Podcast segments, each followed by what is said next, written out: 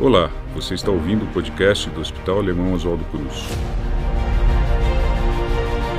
Dicas e orientações de saúde com os nossos especialistas para o seu bem-estar. Olá, eu sou a doutora Caroline Garcia, gastroenterologista do Centro Especializado em Aparelho Digestivo do Hospital Alemão Oswaldo Cruz.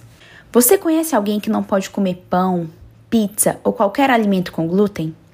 Provavelmente essa pessoa tem doença celíaca, que é uma doença autoimune desencadeada pela ingestão do glúten, uma proteína encontrada em alimentos e bebidas que contém trigo, centeio e cevada.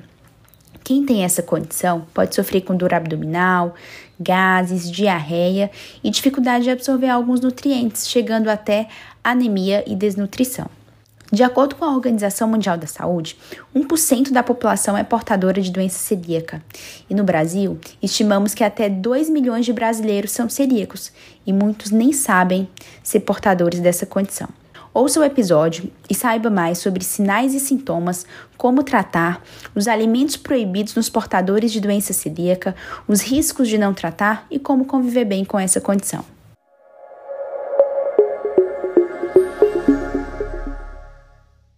Vamos começar o nosso bate-papo hoje discutindo sobre o que é o glúten. O glúten é uma proteína presente no trigo, no centeio e na cevada e que, portanto, pode ser encontrado em diversos alimentos no nosso dia a dia, como pães, cereais, massas e até mesmo em bebidas como a cerveja.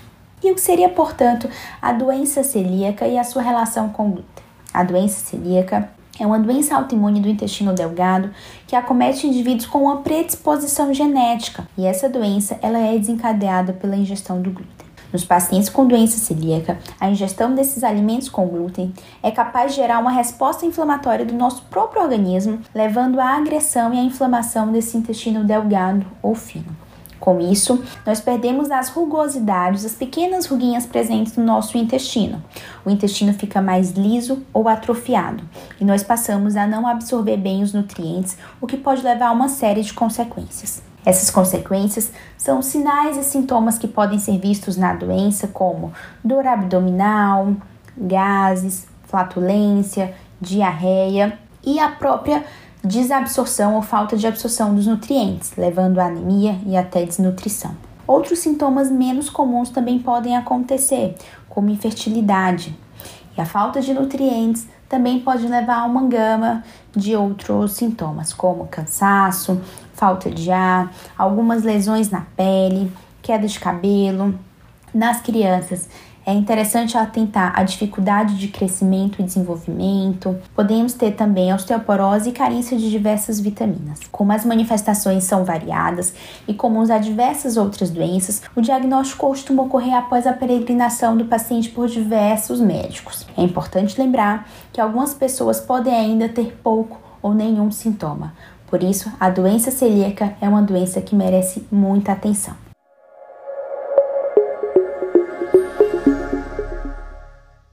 Hoje em dia, os celíacos podem ser diagnosticados por exames bem precisos. Um desses exames é o antitransglutaminase, que pode ser pesquisado através de uma amostra de sangue coletada do paciente. Interessante saber que é um exame muito acessível e que podemos solicitá-lo com facilidade frente às suspeitas de celíaca. No entanto, apesar de termos esse exame fácil e acessível, o diagnóstico só será confirmado através de uma endoscopia com biópsias do intestino fino.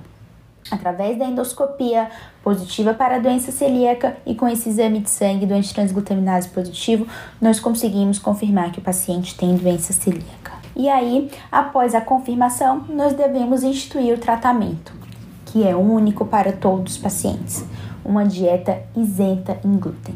E aqui é importante saber que precisamos restringir totalmente esse componente da dieta, para assim amenizar os sintomas da doença e tratar e evitar todas as complicações. É interessante que todos os pacientes com doença celíaca sigam uma dieta acompanhado de um nutricionista para evitarmos restrições exageradas de alimentos que não contêm glúten e para conseguirmos seguir a dieta correta evitando contaminações cruzadas de alimentos que nós não imaginávamos que teria glúten. Ao parar de ingerir glúten, o paciente tem melhora dos sintomas, tem melhora da inflamação e pode normalizar e reconstruir aquelas pequenas rugosidades que nós comentamos do intestino fino.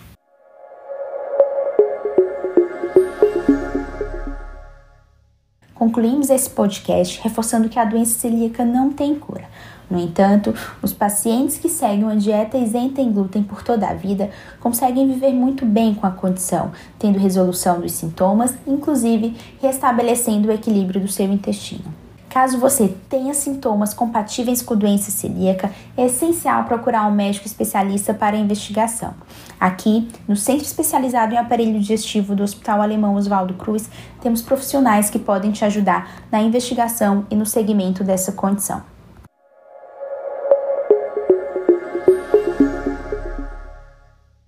Este foi o episódio desta semana do podcast do Hospital Alemão Oswaldo Cruz. Espero que tenha esclarecido suas dúvidas. Muito obrigada por nos ouvir e fique à vontade para enviar sugestões por meio dos nossos canais digitais. Até a próxima! Acompanhe o nosso podcast e confira outras dicas para a sua saúde e bem-estar. Para mais informações, acesse hospitaloswaldocruz.org.br.